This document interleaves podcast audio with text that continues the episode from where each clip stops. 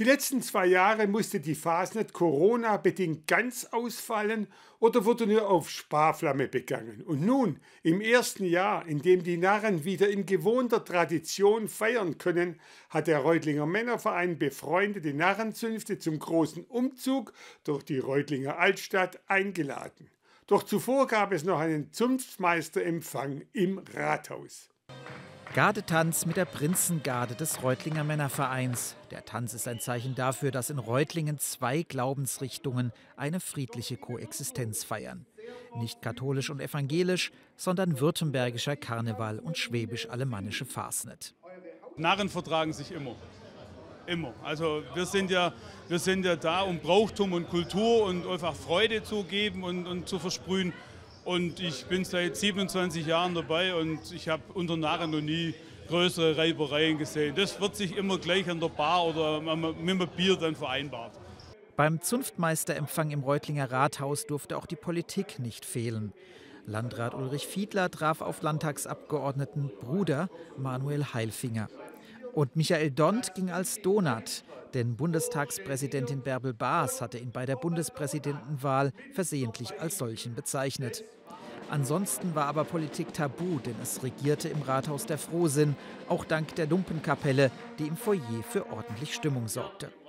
Und mittendrin Oberbürgermeister Thomas Keck, der seinen ersten Zunftmeisterempfang als OB erlebte.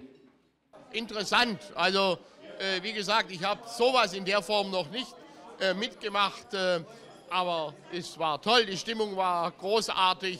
Es war alles dabei, was so die Fasnacht ausmacht, von Gardetanz bis Ordensverleihung. Und äh, hat Spaß gemacht. Und ich freue mich jetzt auf den Umzug.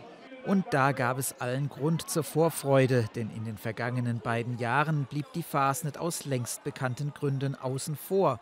Nachdem die Narren im vergangenen Jahr nur die Schaufenster unsicher gemacht hatten, wagten sie sich also jetzt wieder auf die Straße.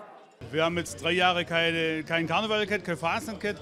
Ist natürlich schon eine lange Durchstrecke und wir freuen uns riesig drauf, dass es heute funktioniert und klappt und dass natürlich auch das Wetter mitmacht.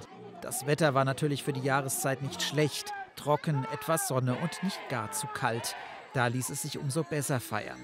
Rund 70 Gruppen aus nah und fern mit 3000 Teilnehmern waren nach Reutlingen gekommen. Auch hier wieder eine bunte Mischung aus württembergischen Karneval und schwäbisch-alemannischer Fasnet. Langeweile kam da keiner auf.